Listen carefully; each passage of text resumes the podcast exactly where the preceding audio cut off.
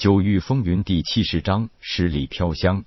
至于说化灵丹，这是一种可以提高金丹境武者突破灵海境几率的丹药。虽然原材料价格不高，但是最难掌握炼制火候，就算是顶级丹师，出现一枚极品丹药的几率也不超过三成，出现一枚上品丹药的几率也只有七成而已。中级丹师以下，甚至都很难成功炼制出一枚中下品的化灵丹来。所以，这一直是由顶级丹师负责的，算得上收益很小的一种灵丹。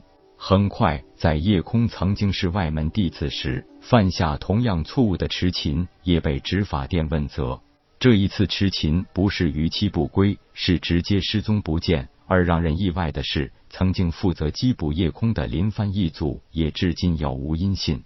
宗门在夜空提供线索之地，又寻找到三枚铁爪苍狼牙齿，最后得出一致结论，那是四阶初期铁爪苍狼的牙齿。这一发现立即轰动了整个紫云宗，甚至已经快速传遍神风帝国。执法殿调查结果更是让所有人意外。根据现场遗留痴琴衣物碎片的痕迹，以及其他一些蛛丝马迹，表明很有可能是缉捕小组暗算了痴琴，甚至毁尸灭迹之后，林凡三人畏罪潜逃。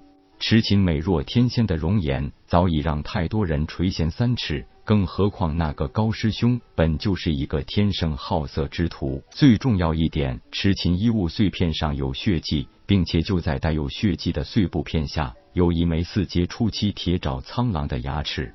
如果说见色起意还不够，那夺宝杀人就更有可能了。甚至是那个高师兄，连林帆等两位师弟都杀人灭口之后逃之夭夭，也更有可能。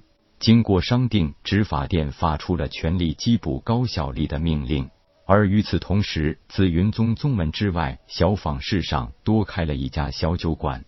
小酒馆只有一个十里香的酒幌子，简陋的桌凳也只能同时容下二三十人而已。不过这家十里香小酒馆有三大特色：第一，不卖吃食，只卖酒；第二，一枚零食一壶酒；第三，奇丑少女做掌柜。小酒馆只卖一种酒，酒名十里飘香，喝过的都赞不绝口。虽然一枚零食一壶酒价格有点贵，但是没人说这酒不值。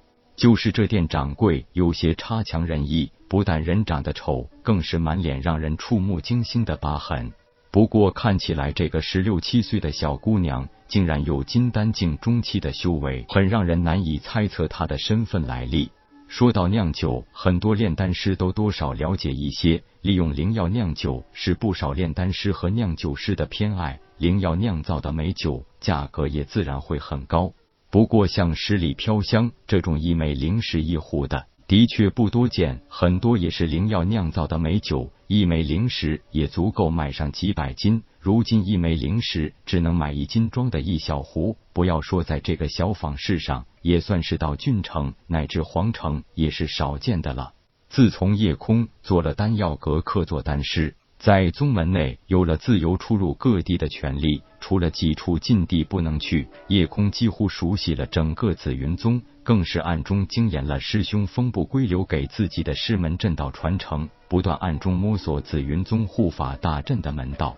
铁牛有了安稳的修炼条件，成了一个修炼狂人，加上有夜空这个客座丹师的兄弟，内门弟子也很少有人去触他的眉头。更何况这个人形妖兽战力惊人，别说金丹境初期同阶无敌，就连很多金丹境中期的弟子都难以讨到便宜。作为宗门弟子，每月都有必须完成的宗门任务要做，除了外出执行给宗门带来利益的任务外。铁牛也只剩下修炼，当然他经常会抽空跟夜空去十里香小酒馆喝一顿酒。十里香酒馆的规矩很特别，每天只准备十壶酒，卖完为止，从来不会多卖一壶，这让很多人有意犹未尽的感觉。一月来，夜空、铁牛与酒馆丑女的熟络关系，当然也迅速被紫云宗很多人注意到。如果不是这丑女有了金丹境中期的修为，还真有人会猜测她就是早先夜空那个侍女痴琴呢。两月前还是一个筑基境后期修为的小女孩，怎么也不可能一下子变成金丹境中期的强者啊！没有了其他客人，夜空的神识也感应附近几十丈内没有暗中窥探，这才叫痴情一起做了。委屈你装扮成这样，我心里很不好过。公子不用难过，我觉得这样蛮有意思的。铁牛憨笑道：“俺觉得也是，在外边自由自在真好。虽然在内门待了不到两个月，可是很受约束，尤其是经常要面对一些别有用心的人算计，实在烦人。”痴情打趣道：“要不你退出紫云宗，和我一起来开酒馆？”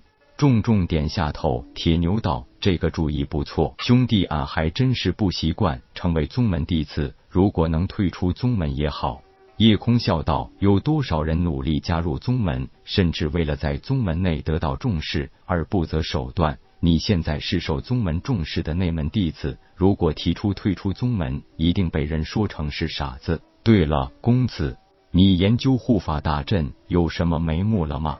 哎，太上长老江东来、何清、何其三人能称为神风帝国第一流阵道大师，当然不是浪得虚名。我才研究阵道两个月，没那么容易。最可惜的就是现在一点林长风和离恨的消息也没有，不知道离恨现在怎么样了。铁牛道，不管怎么说，石桥村的血案一定要讨回公道。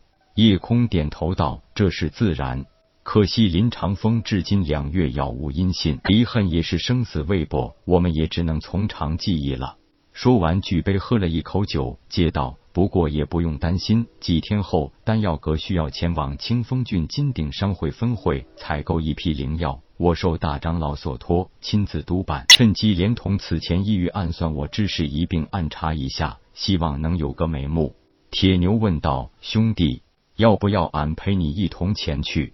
一摇头，夜空道不必，你留在宗门好生修炼，争取早日突破金丹境中期。